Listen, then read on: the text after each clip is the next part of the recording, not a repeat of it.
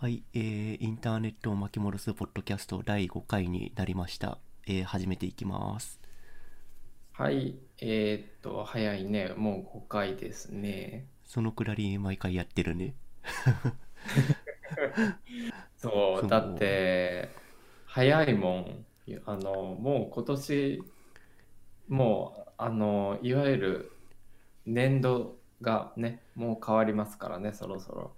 すごいよね。勢いで1月末ぐらいにやろうって言って、うんコンスタントに毎週収録できてるんで、まあこれしばらく続くんじゃないですかね。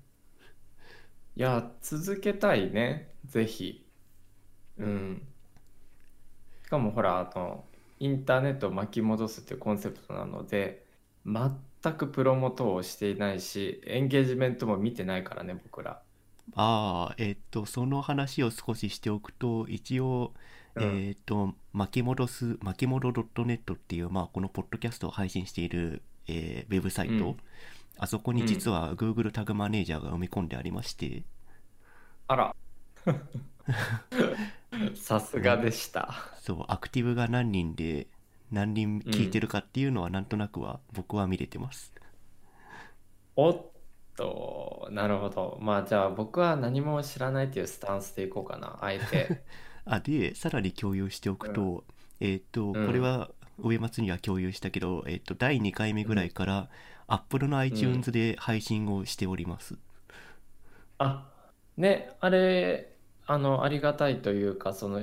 もう、本丸プラットフォームに乗っかったってところだからね。そうですね、なんか 2, 2回ぐらいの番組編成で、あの承認が下りるかどうか不安だったんですが、普通に承認されて、今、リアルタイムに、リアルタイムというか、このポッドキャストがアップロードされたらすぐに RSS が反映されて、それが、うんえっ、と、Apple のポッドキャストにすぐ反映されるようになってます。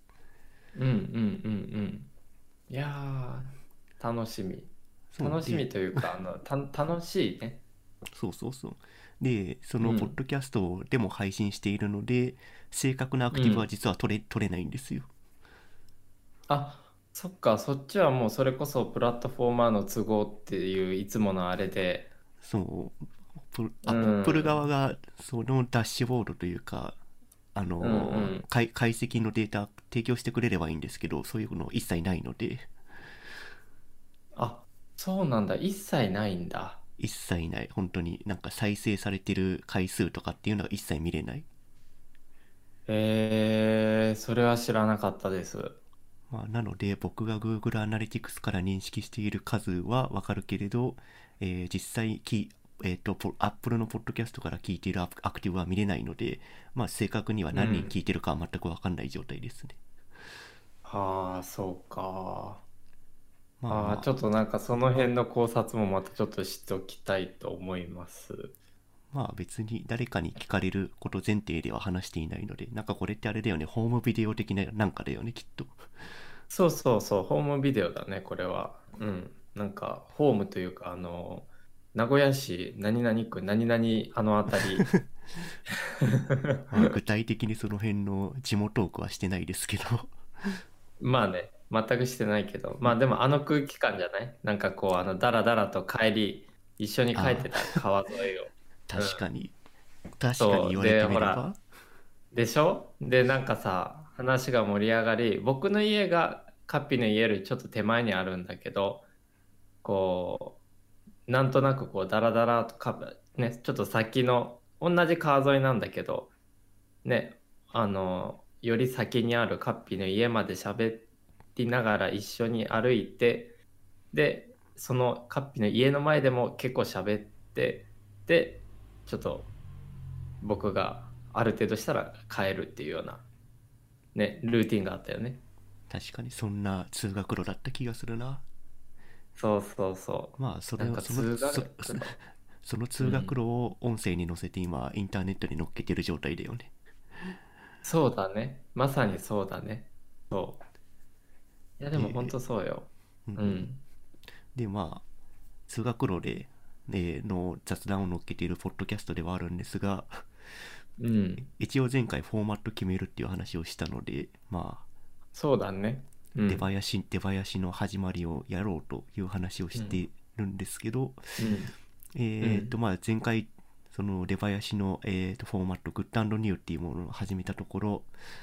うんうん。まあまあ収録、自分で収録した音声データ聞いてると分かるんですけど、まあ25分ぐらいうん出囃子トークをしていて、まあうんうん。本編の3分の1が埋まってしまったので、そうだね。この Good New をお互いにやるっていうのはちょっとフォーマットとしていけてないと思ってます。うんうんうん。そしたらさ、じゃあなんか、ど、今週はどっちかがみたいな感じとかどうでしょそうそう、その Good New のフォーマットもグループの中で1人が毎回ミーティングの最初に Good New をやるっていうフォーマットになってるので、そのフォーマットをううん。まあ踏襲してみようかなと思います。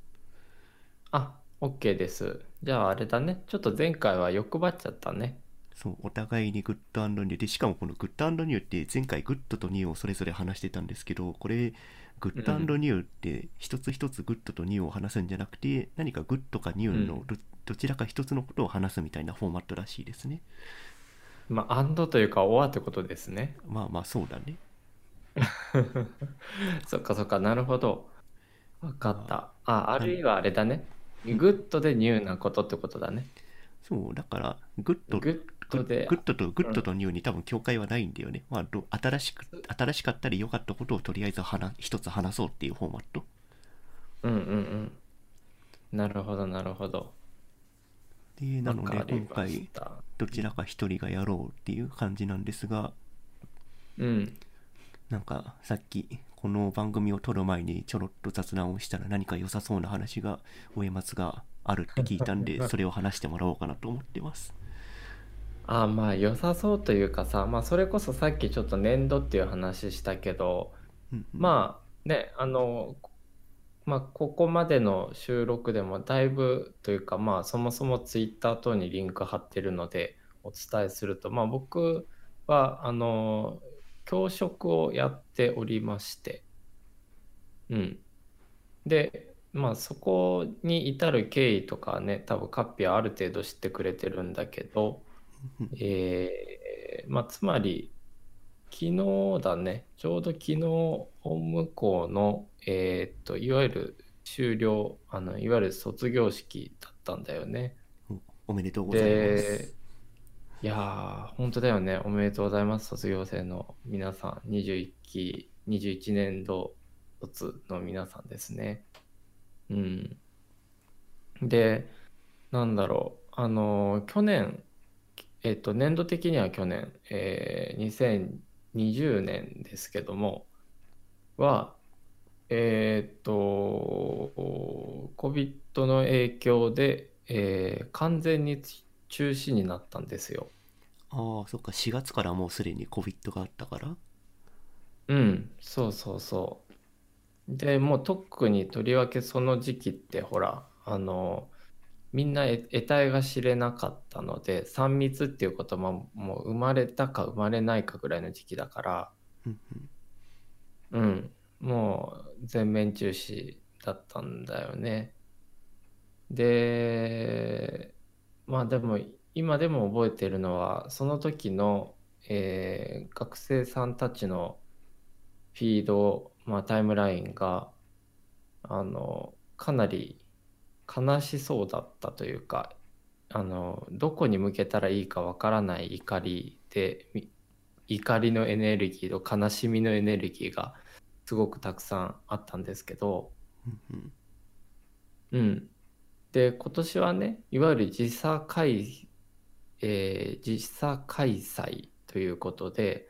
えーっと、教室、まあ、い、まあ、教室というか、まあ、いつもは、あの、いわゆるホール等を貸し切って、あの、まあ、盛大にというか、えー式典としてカチッとやってたんだけど、えー今年度はいわゆる来賓の方の挨拶とかっていうのはもうビデオにしてそれを上映したりとかあとはいわゆるそのまあ大講義室的なまあ多目的に使える比較的広めのところで、えー卒業生の方も、えー何回かに分けて、えー実施する卒業式を実施するっていう形を取りました。で、えーなんかあのあうちのなんかみんなすごいあの教職員の方々ですけどもやるなって思ったのがなんか全然事前に話は聞いてなかったというのも、えー、とお互いがお互いの、えーまあ公務というか、まあ、仕事に結構この時期ってバタバタしててしんどいので、えー余裕がないのであのあんまりこう部署間の情報共有とかもなされないままなんだけどなんかこういわゆるそのバックパネルだね。卒業おめでとうございますっていうようなところとあとはなんか巨大な学域のあのレプリカのような、えーバックパネルとかを、えー準備してくださってた方がいて、うんまああの詳しくはまあ僕のツイッター 見てもらえば載ってるんだけど僕が写ってるのが。うんうん。で、えーっと、そこで、まあ、えー久々だね。本当にもう、い下手したら1年ぶりの子もいるし、まあ、半年ぶり、かろうじて半年ぶらいぐぶりぐらいの子もいて、えーある程度の人数の子と会うことができまして、うんうんそれは良かった？ね、本当に良かった。でも、まあ、たださ、やっぱみんな、こう、あの、えっと、特に、えーほら、スーツだったりとか、うんあとはドレスだったりとか、あの、和装だったりとかってみんなするわけで、うんうんうんまあ、つまり、ふ、普段着じゃないから、こう、あの、いつものあの子っぽい服装っていうのがなくて、ああ、で決まった格好してるからね。そうそうそう。で、加えて、なんかあの、みんなマスクをしてるから、ああ正直ね、あの、誰が誰だかあんまり分かんなくてね。うん。正直ね。そう。で、あの、まあでもそんな中、その、まあ僕の写真は、まあその流れで撮ってもらったものを僕はツイッターにアップしたんだけど、えーっと、なんか、もう集合写真いろいろ撮る中で、たまたまなんか僕のあの一番仲良く、仲良くというか、あの、いろいろ手伝ってもらったりして、あの、心を寄せている学生さんが来てなかったんだよね、大学に。うんうん。で、えーっと、大丈夫かなっていうことを友達側から、その友、その子の友達側から相談があって、何々と連絡が取れないんですけど、大丈夫ですか？みたいな。連絡取れてますか？っていうような問いかけがあって、うんいや、僕もねって言って、何日くらい前から、あの、連絡取れてないんだよねっていう話をしてたら、まあ、えーっと、具体的には、昨日というか、まあ、今日の明け方だよね。僕が寝ている間でしたけども、なんかあの、内定をもらいましたって、やっとその子から連絡が何週間ぶりかに来て、うん。なんか、すごくその、まあその昨日は会えなかったけども、えーそしてそのバックパネル等で今日もしかしたら土曜日だしギリギリあの残っていれば撮影できるかなって思ってちょっとさっき問い合わせてみたんですけど、あの職場にねしたもうなんかあの秒で秒でと撤去されたそうなので。それは残念だな。そうすそうだからちょっとそのことのその撮影はかなわんけど、まあ、ちょっとさっき電話して、えーまあ、先ほどはちょっとあの多分、うん、あのまだまだ寝てたかと思うのであの通話できなかったんだけど、まあ、ちょっといやこうなんかとても嬉しいトピックだったというのが一つですね。それがまあうんうん僕のグッドニューかな。うんめちゃくちゃいいことじゃないですか。そう。でねあの少しお伝えするとあのその子のバックグラウンドね。なんかこうあのもともと結構そのあの人見知りというよりも自分にあんまり自信のない子というかまあみんなそんな自信ないけどさ。うん。正直ね。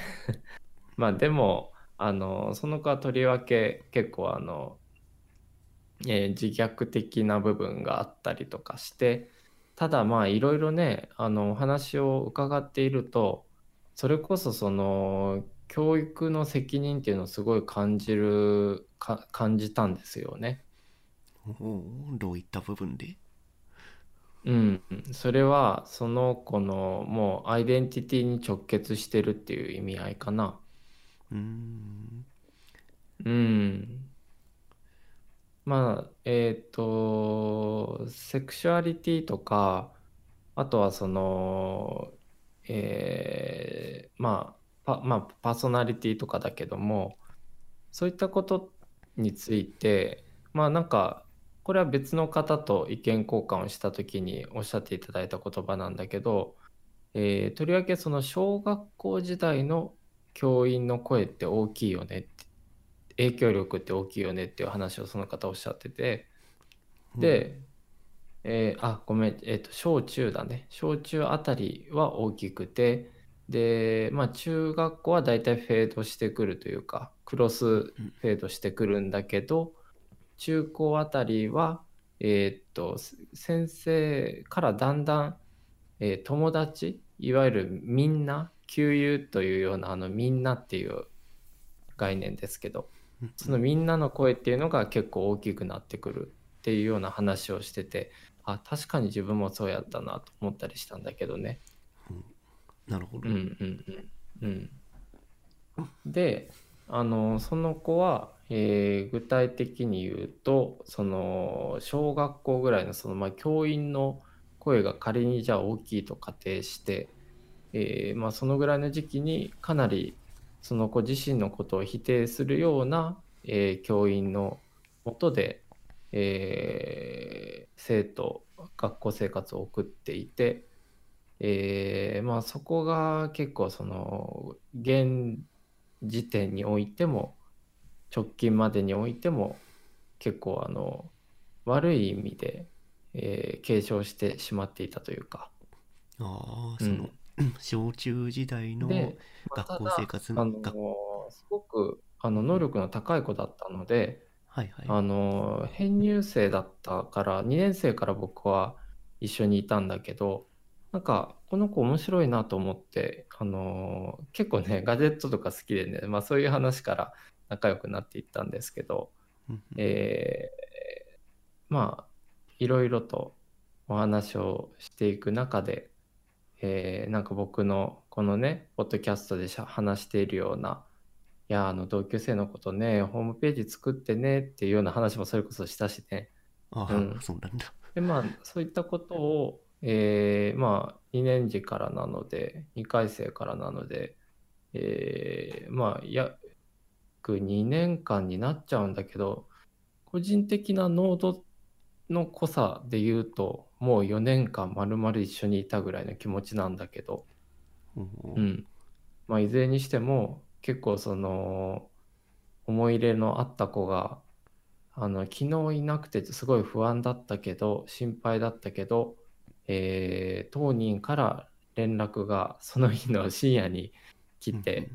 内定の連絡をいただいたっていうのは、まあ、僕にとってかなりの Good New ですし、多分これはその、まあ、このね、えーウィークリーの Good New というよりも多分かなり、エポックメイキングなことなので今後も個人的には残っていくんじゃないかな忘れたくないなっていうお話でした。はい。素晴らしい思い出ですね。あれ？カピール？あもしもし？あ。あ。ごめん。僕がミュートしてたわ あこれで聞こえます？す聞こえてます。ごめんなさい。こっちの相づちがスルーされると思ったらそういうことか。あじゃあ相づちがクロスフェードしてクロスしてたのね。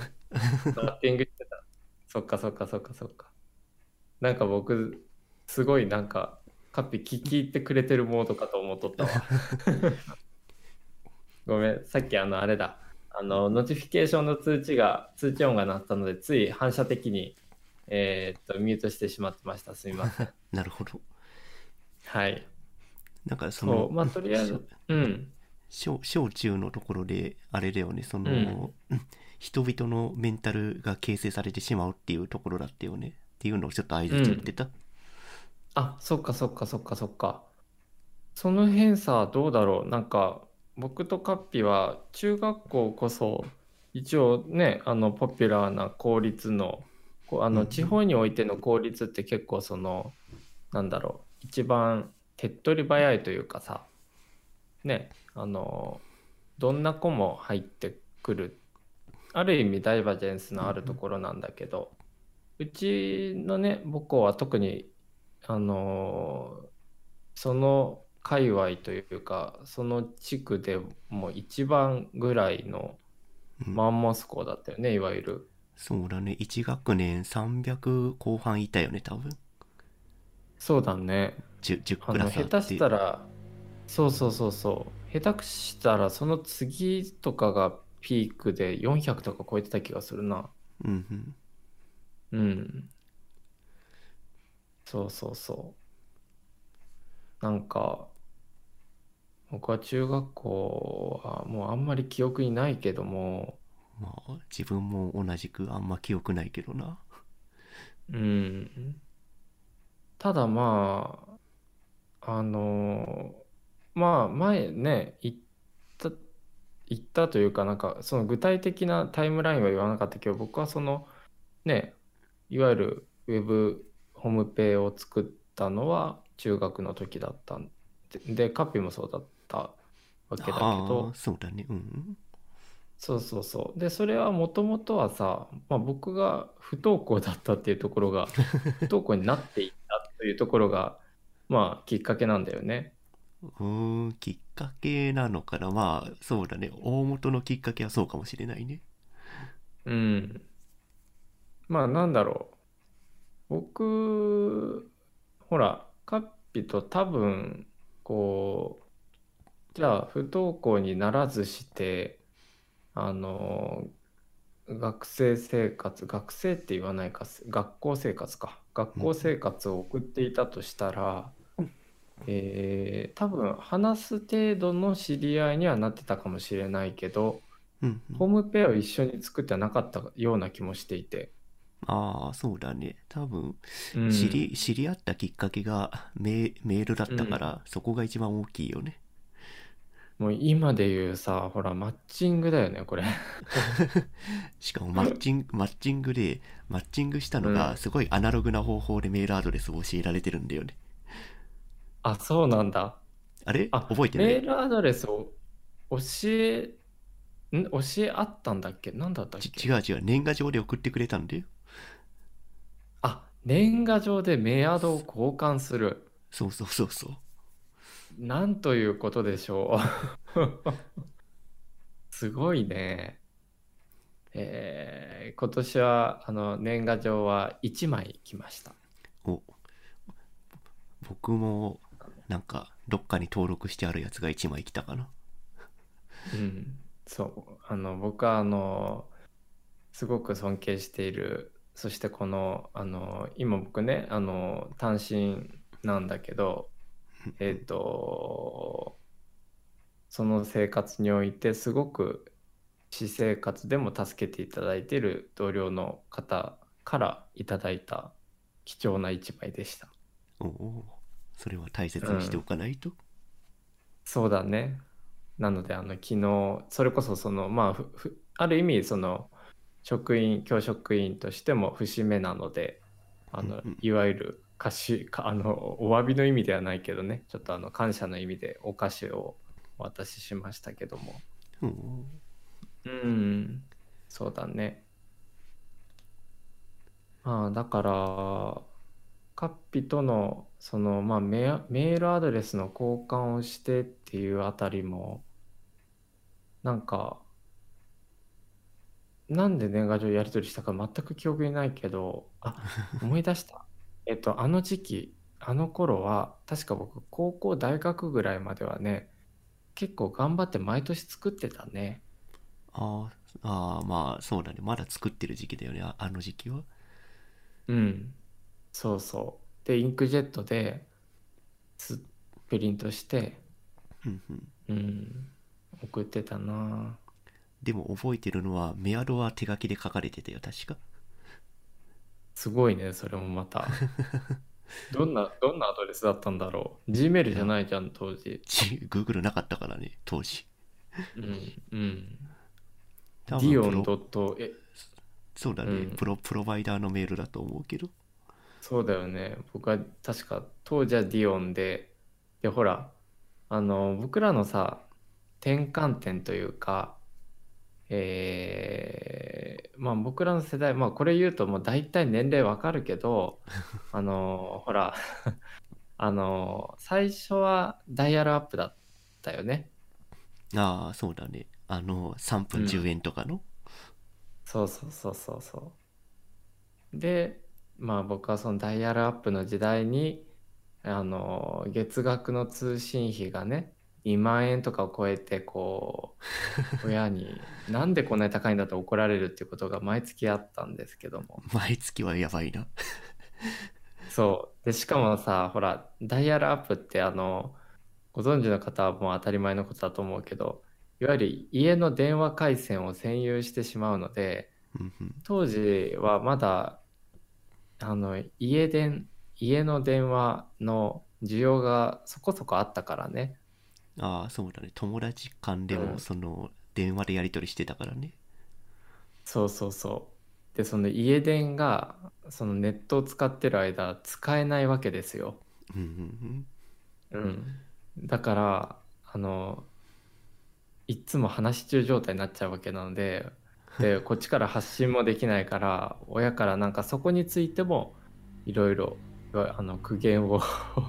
まあうん、そうだね。それは家族問題になるねそうそうそう。で、まあ、ね、あの、いわゆる ISDN のさ、テレ放題とかがあったりするわけだけど、うん。で、そう。で、まあ途中だよね。中学の終わりあたりだったか、半ばだったか忘れたけど、いわゆる ADSL で、とりわけほら、YahooBB が、ね、ソフトバンクの YahooBB が、あの、さあ、はサービス始めるぞって言ったのがそのぐらいだったよね。ああそうだねその前に ISDN があった気がするけどそうそうそう。ISDN もあったけど、うちは、あの、意外とほら、56か64かって、あの、キロ BPS ね。あんまりこう通信速度変わらへんっていうことで、うちはダイヤルアップのまんまだったんだよね。ああそうなんだうん。で、えーっと、まあでもただね、やっぱ検討はしてたよ。そのさっき言ってた、あの電話占有しちゃう問題があったから。うん。で、まあ、あの、そんなこと、検討も含めていろいろ考えていたら、ちょうど YahooBB がローンチされますって大々的に、確か当時は新聞広告とかでも、あの、全面の広告があったりとか、うんあとは、えー新聞記事で、当時は8メガっていう通信速度だったけど、え、うんなん、なんて速いのっていうことでびっくりした覚えがある。そうだねこっちはキロの状態だったからねそうそうそう。え、メ、メガ8ってなって。うん。まあ、今思うとね、は、は、8? みたいな。スタバ、スタバのフリー Wi-Fi でももっと早いぞみたいな感じになりますけど。うん。そうそうそう。だから、まあ、あの、さっきのね、 Good New は何だったのぐらい話それてるけど、あの、YahooBB は結構、あの、あれ、カッピの家は入れてた？YahooBB は 入ってたかな？ちょっとあんまり記憶にないうーん。まあでも、いずれにしても大体みんなあの辺りからさ、ADSL 各社常時接続っていうのを始めて、うんうんで、インターネットの風向きがガッと変わってきたよね。そうだね どこの家庭でもうんインターネット使うみたいな世界観にあの辺からなってきてたねそうだね。うん。で、なんだろう。僕の、あの頃というか、僕は本当にその申し込み開始日ぐらいに YahooBB に申し込んだんだけど、おうあのまあ、当時いろいろあってて、ほら、あの、有名なヒストリーがあるじゃないですか、孫さんの、ソフトバンクの孫さんのさ、ああはいはいはい。うん、NTT に、えーがあまりにもこう、ちんたらちんたらと 回線を開放しないから、うんうん。あの乗り込んだっていう話があるじゃないですか。ありますね。はいはい。うん、でもまああの本当にこう裏ではそういったことがあったんだろうなっていうぐらい申し込みから当初のサービス提供が全く見通しが立たないっていうようなことがずっと続いていてね、うん、当初のサービス提供のスケジュールでっていうことだけど、うん、だからなんかそうだね。そんなようなことをいろいろ見てると今はだいぶその自由な時代になったなとは思うな。まあそこら中にインターネットというか w i f i が飛んでスマホうん持ってればいつでもインターネットにつなげる状態っていうのは当時からは想像できなかったよね、そうだね。だからねそれこそその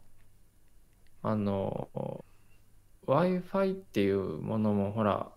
ある意味さそのこれもなんか別にソフトバンクの回し物ではないけどあの一時 YahooBB とかソフトバンクの回線を契約すると、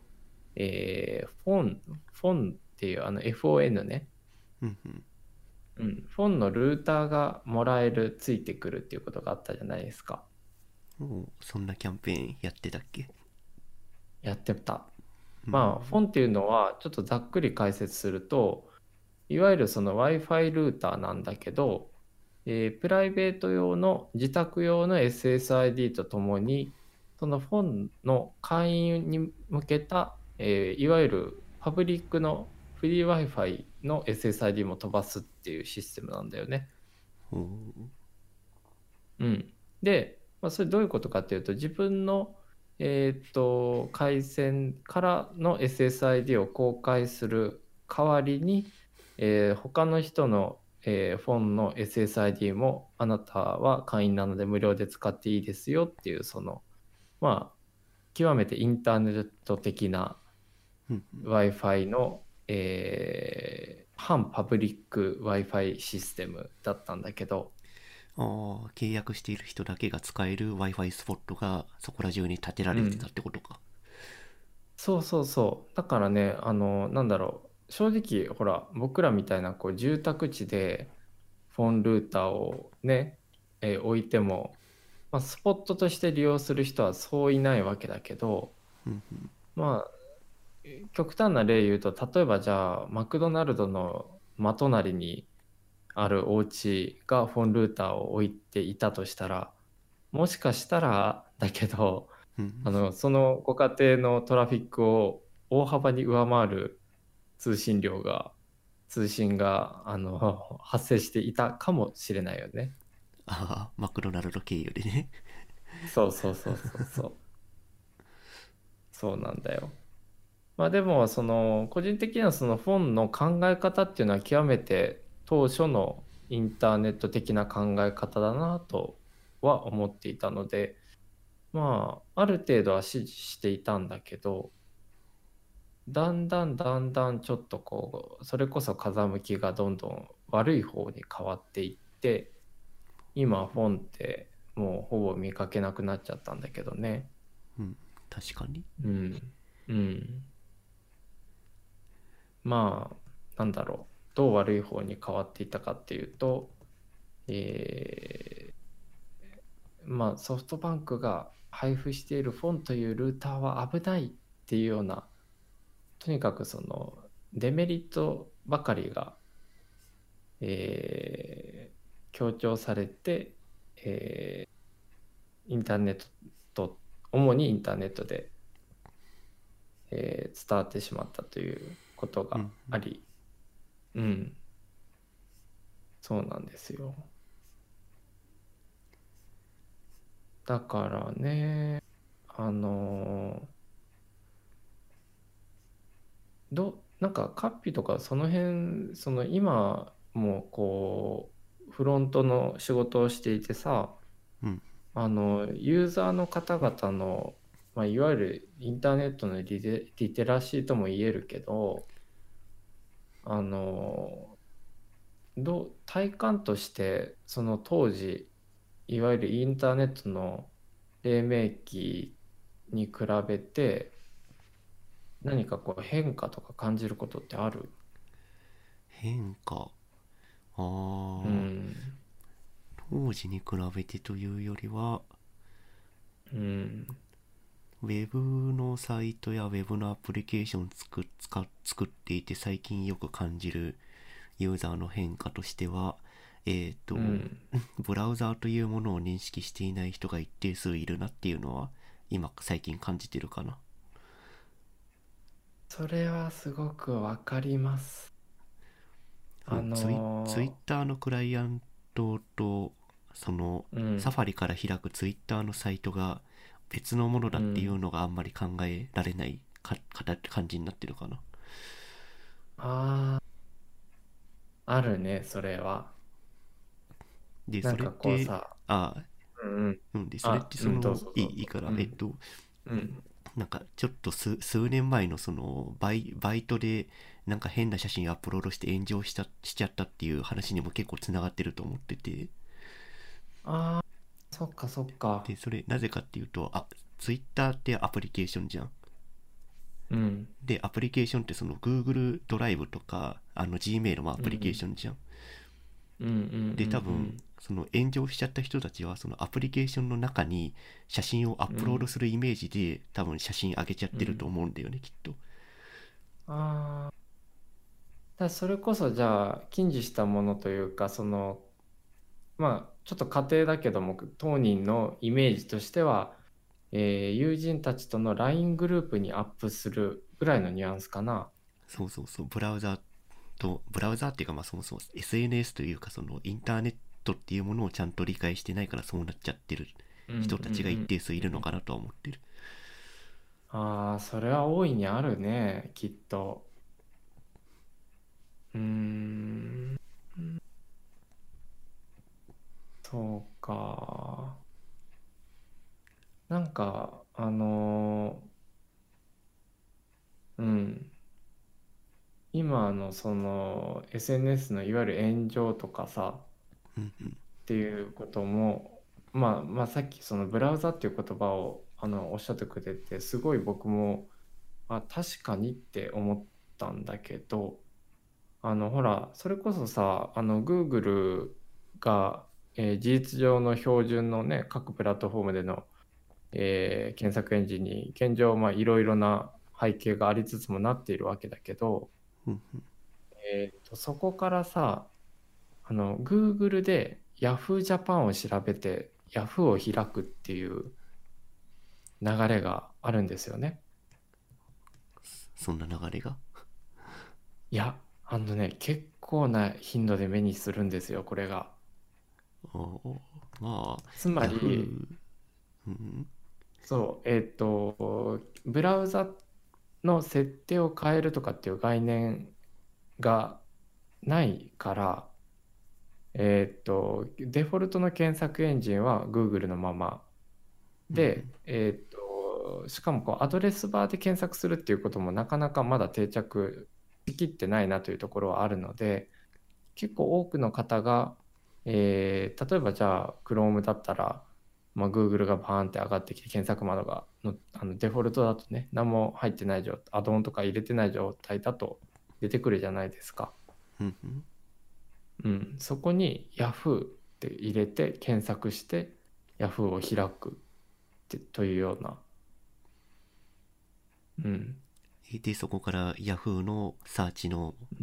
ところからまた検索するってこと？そうそうなんですよ。うーんで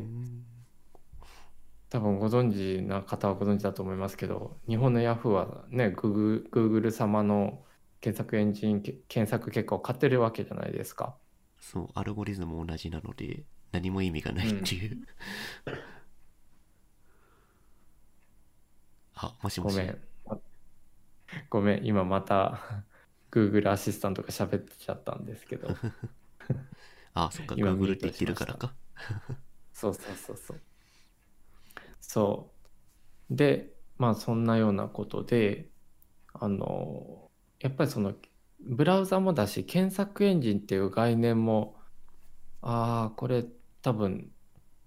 僕らが捉えてる定義と違うんだろうなっていうことは、かん、を感じることは多々あるね。うんうんうん。まあ Yahoo の検索と Google の検索が同じものだっていうのは割と気づきにくいところではあると思うけどまあね、あのー順位とか書いてあるしね、表示の CSS も含めてう。んうんうん。まあでも Google から Yahoo 検索しちゃうっていうのはなんかうん。Google イコール検索エンジンだっていう考え方がやっぱり頭のどこかにあできちゃったりしてるのかなえっとね、逆じゃないかな。あそっか Yahoo が、にうんそうそうそう、Yahoo が日本の検索エンジンっていう。ああ Yahoo でけん、日本日本語で検索するとよりいい情報が得られるっていう考え方になっている、そう。だから、えっと、Yahoo の検索って、まあ、あの、使ってみると、僕も実感するけど、結構いわゆるさ、その Yahoo ニュースとか、まあ、当然その自社サービスが上位に上がってくるんだよね。うん。で、ある意味ではそこで完結するって言えば完結するんだよね。ああなるほどうん。確かに今検索してみてるけどドラマとかで検索すると、Yahoo テレビが一番上に上がってくる、そうそうそう。その、その感じ。うんうんうん。うんあーだからちょっとそれはその内部の人しかわからないと思うけど、あの、きっと絶対にある流れとして、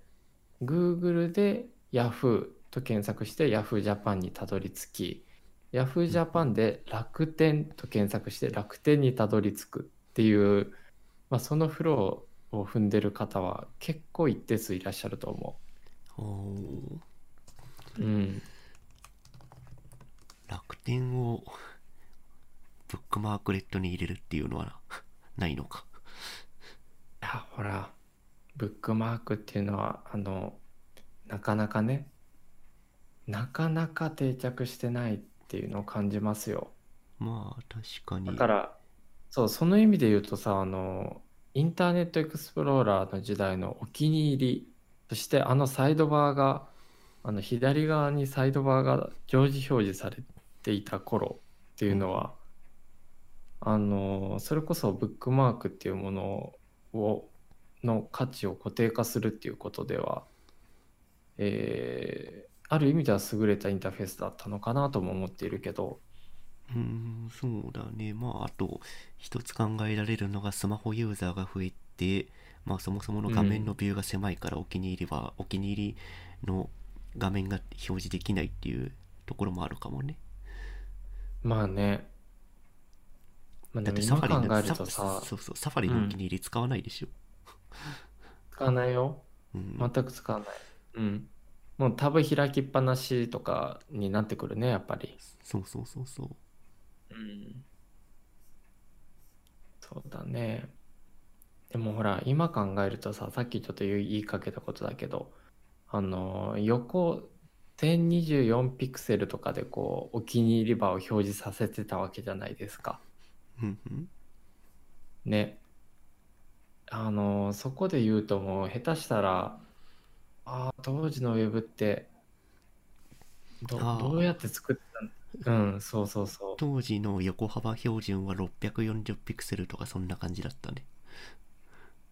あ、そうだったね。思い出してきた。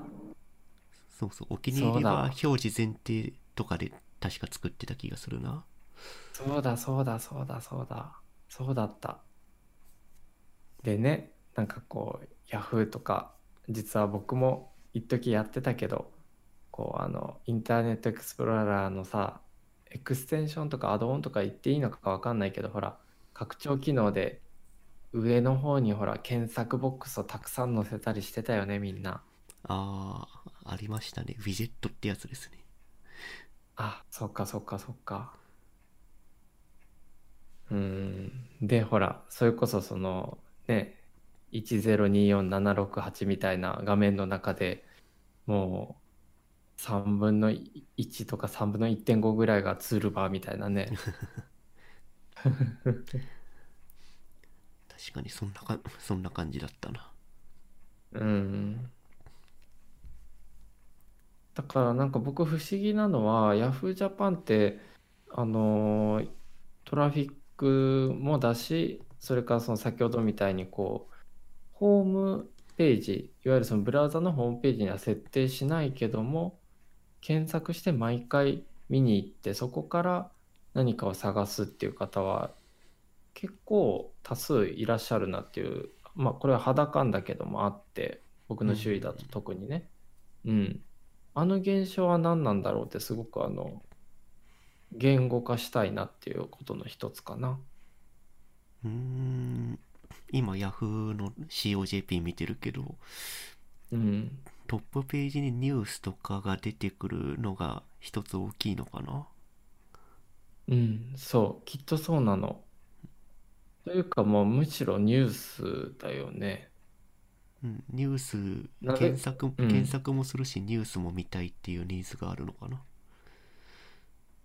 そうだね。で、ただ、さっきつお伝えしたように、あの、じゃあ、ヤフーショッピング、ヤフオク、まあ、ヤフオクはほら、あの、メルカリに事実上取って代わられつつあるので、うんえーまあ、そこもちょっと含めたけども、ヤフーショッピングって、なかなかね、エンゲージメント自体は高くなってきているとはいえ、売上ベースでもねうん。でも、やっぱりこうみんな楽天ってこう検索して楽天に行くとかさ、うんうん。っていう流れとかを考えると、まあそのショッピングで行っても楽天って検索してしまうし、それから変な話、Yahoo! Japan から YouTube で検索したりとかさ、うんああなるほどうん。あと乗り換え案内は、まああの国内勢が結構そのね、えいまだに強かったりするけど、やっぱマップ、いわゆる Google マップ的なあの地図機能としてはやっぱ皆さん Google マップを使うっていうことは、そこはもうあの Gmail 並みに一般的になっているっていう感じはあってね。うんうん、それは多分圧倒的使いやすいからなのかもしれないけども、となると、じゃあ Yahoo で Google マップって検索しているっていう可能性も大いにあるよね。うん、まあ確かに Yahoo のマップは使わないからな基本的にそうそうそうそうそう。ね。だから、なんだろうね、その、えーっとね、すごい複雑というか、不思議なのが、ある程度ブックマークも生きていて、例えば最近のブラウザでもうあの、いわゆるブックマークバー、上の方に表示されるね、ブックマークバーっていうのが、各ブラウザの事実上の標準になっているインターフェースじゃないですか。うんうん確かにそう、そこに Gmail が入ってる人は多数いらっしゃるっていう今のところの僕の観察結あ果。あ自分も入れてますね Gmail うん。僕はあの全部、あの 全部というか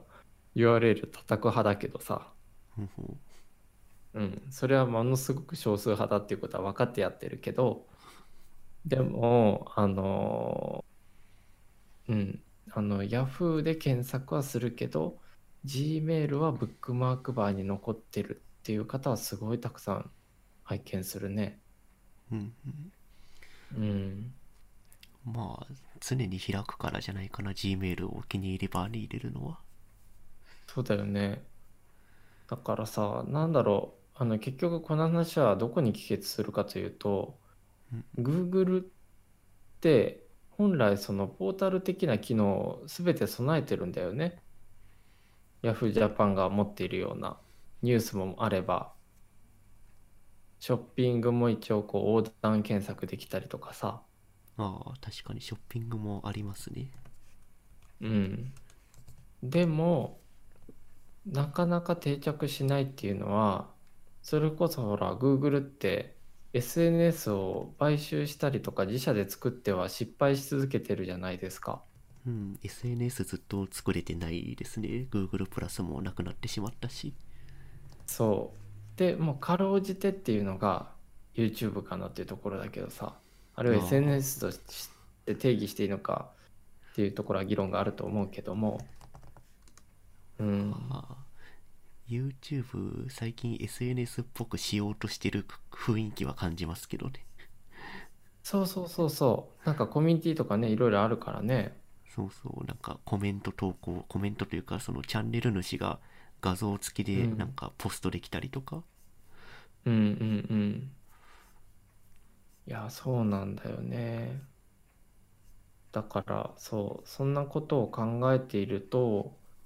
Google って、あれだけユーザーの体験を、えー考慮してものを作るから、それこそ、ね、前もちょっとお伝えしたように、あの訴えられたりとかしてるわけじゃないですか？独占しすしすぎだって言って。ああ、そうですね。うん、だけどもじゃああの使いにくいとか嫌だと思って Gmail 等々を使っている人がいるのかって言われるとちょっとそこ疑問符がつくところがあってうん、まあ便利だから使ってるっていうのは大いにあるよね。選択的に使ってはいる。そうそうそうそうでまあただなんかその個人的にそのまあさあのある程度えー気にしておいてというかそういう前提の上に成り立っていますよっていうことをどっかでなんか広い広く広くの多くの方々にお伝えしたいなって思うのはまあそのアドパーソナライズっていう名目には一応なってるというかそこはオプトアウトできるっていう項目だけどうんまあたくさんインターネットって Google に限らず、まあ、個人のプロパティを取得してるわけだよね。まあ個人のプロパティ取得して、それをまあいろんなことに使ってお金に変えてるっていうのはありますね。そうそうそう。だからさ、あのーこれはね、なんかその、いわゆる、なんか僕、知り合いの方、研究者の方なんですけど、あの、えーいわゆるメディアリテラシーだよね。うん。それはその、えーっと、かつては、えーメディアって言えば、まあ、新聞、テレビ局等のマスを中心としたものを指していたんだけど、それを読み書きする能力っていうところで、メディアリテラシーっていう言葉があったわけだけど、まあ、そこのさ、対象がさ、SNS だったりとか、えー、ヤフーニュースも正直あのダイジェストにされちゃったりしてもういきなりこうねファーストビューがダイジェストでちょっとスクロールするともうコメントとかっていう流れじゃないですか、まああの構造はよろしくないね。よろしくないね本当にでもなんかそうなってくるとねあのそうした現状を踏まえていやもうあの限界を感じてますってその方はおっしゃってたことがあってね。ああ、メディアリテラシーに関して。そう、メディアリテラシーの教育っていうものに対して、うん、なんかそれがすごく印象に残っていて、で、なんか、で、僕なりの、あ、じゃあ自分だったらこうしようかなっていう、その方からの発言を受けての、自分なりのこあの考えとしては、あのインターネットはこれだけ情報を取得されているんですよっていう前提をまずみんなじ各自身のさあのパーソナライズの、ね、オプトアウトのページを見ればこんだけ取得されてますっていうのが可視化されてるから、うん。うん、そういったことをまず伝えるべきかなというふうに思っています。ああ、まあ確かに Google の、なんだっけ、Google アカウントから確か見れるんだよね。どういう情報を取ら取られてますっていうのは。いや、めちゃくちゃ見れるよ。びっくりするぐらい。もう年齢から、居住地から、あの使ってる OS も乗ってる車も何でも出るからね職職業とかも出るからねそうそうそうそうそうあとはなんかあのセクシュアリティまで出る。うん。びっくりした。うん。まあそういう情報を Google とかまあそのアドアドセンスやってる人たちに提供し勝手にされちゃってる状態だよね。そうだね。アドセンスのアドミンコンソールから見れないけども、まあ、配信する広告として Google 側がレコメンドエンジンというか、ね、そのアルゴリズムに組み込んでるっていうのは確実にあるからね。うん。そうなんだよね。えーうん。だから、まあ、あの、今回ちょっと結構僕中心に話させてもらってしまったけども、あのーひとまずね、なんか冒頭に戻ると、そのこれから特にね、この日本における新学期っていう、新年度っていう時期を迎えるにあたって、新しい環境に身を置いて、それこそ新卒の1年目とかで結構しんどいじゃないですか。はあましあそうですねうん、まあ、新卒というかなんだろう、そのファーストキャリアと言っていいのかわかんないけど。まあ社会人1年目のところだよね、そうそうそう。ねだから、まあ、来週あたりちょっとその話をぜひあのカッピさんからもお聞きしたいと思いますけども。ああファーストキャリアについて。そうそうそうそうそねなかなか複雑なキャリアですからね。うそうだよね。うん。まあそこで言うと多分僕も結構複雑なというかなんというか。なんかあのうんお互い正当な就活はやっていない気がするなそうだね。うん。でもまあなんかいずれにしても、なんかその、まあこの時期で、来週は3月だけどまだね、あの、なんかこう、次回あたりはその具体的にお互いの最初のキャリアというか、学生、生徒っていうところから抜け出した最初のことをちょっと話せるといいかなと思うし今回の話はなんかちょっとあの散漫になっているようで、えー、と個人的にはやっぱそのちょっとさっきね言いかけたけど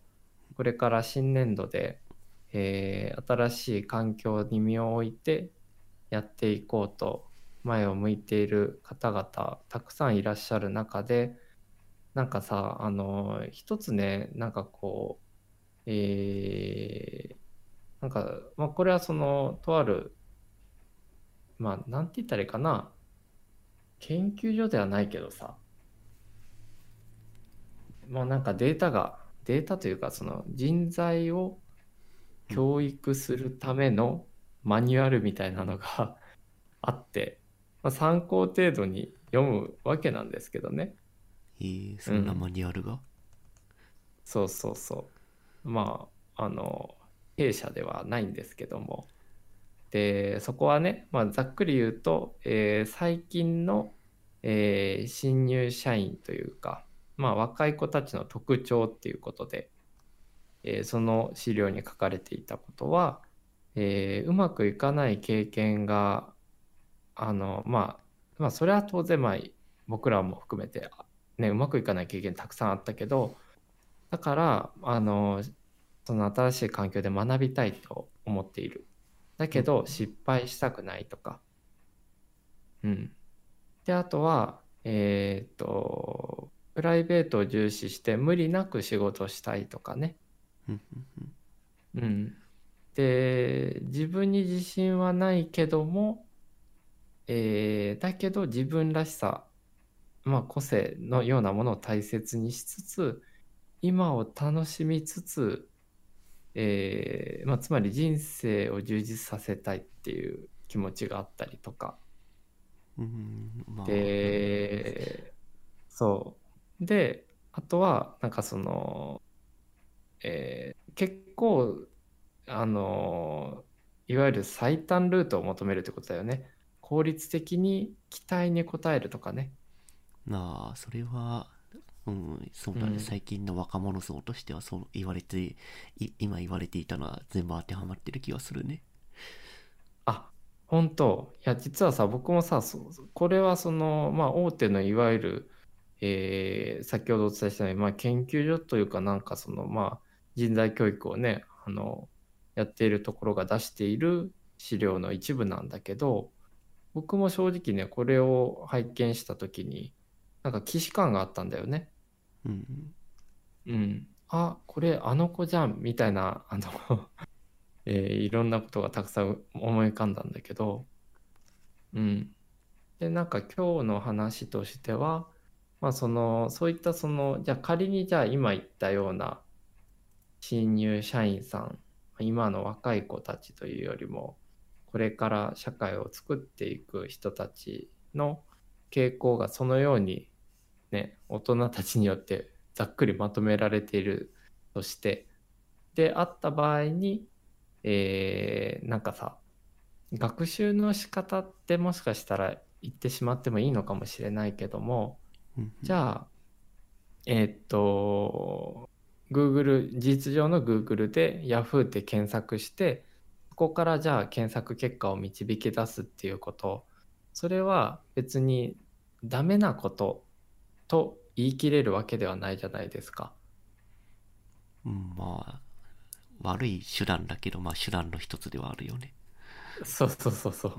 なんかあのそれこそさっきのね言葉借りて最短でとかっていうことにのっとるのであればえそれ全く最短じゃないよってあのツッコミが各 各方面から入るとは思うけどもうんでもほら一応結果を導き出すとか結果にたどり着くっていうところでは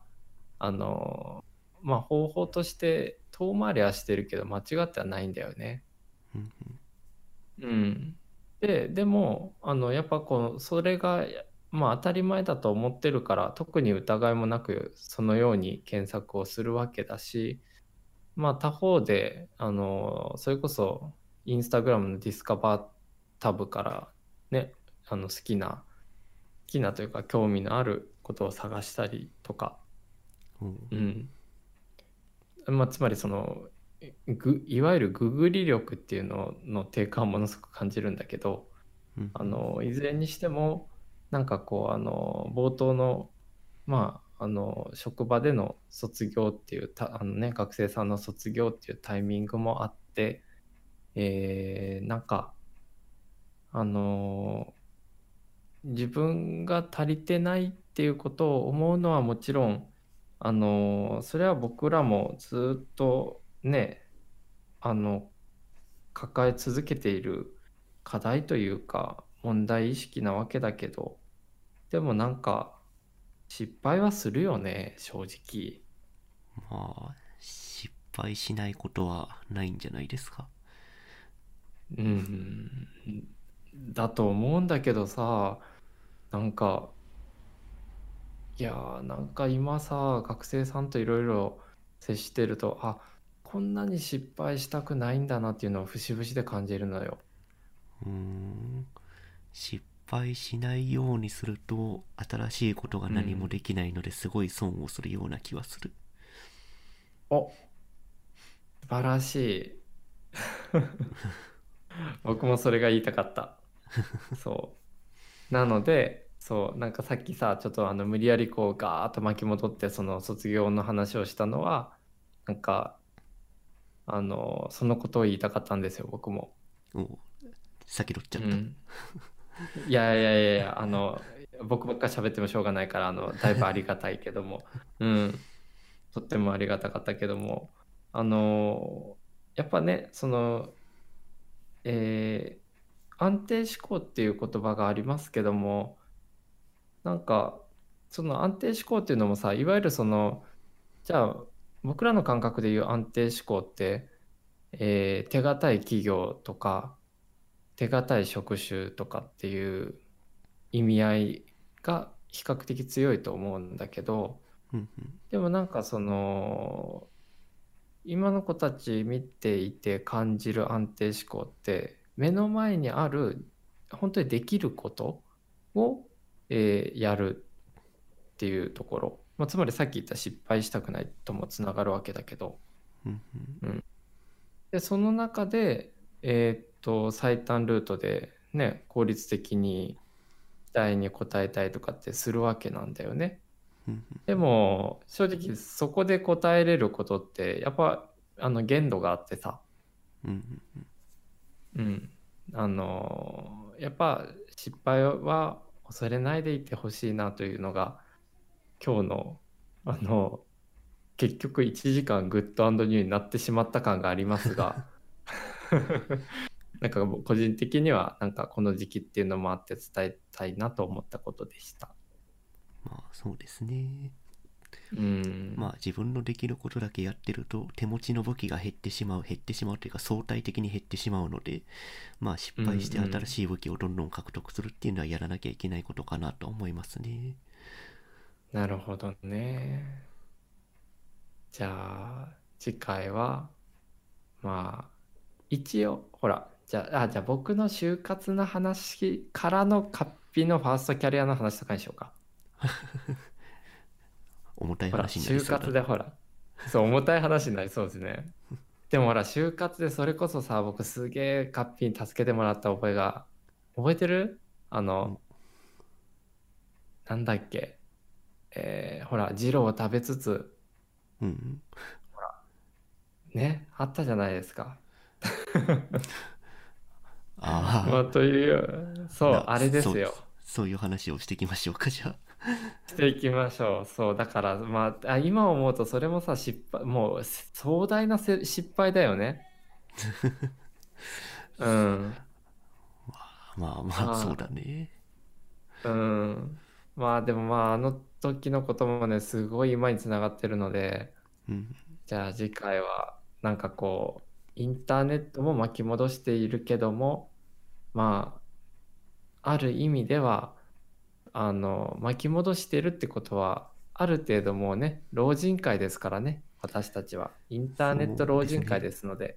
おじさんですからね、おじさんおじさんまだおじさんでいたいな。老人よりは。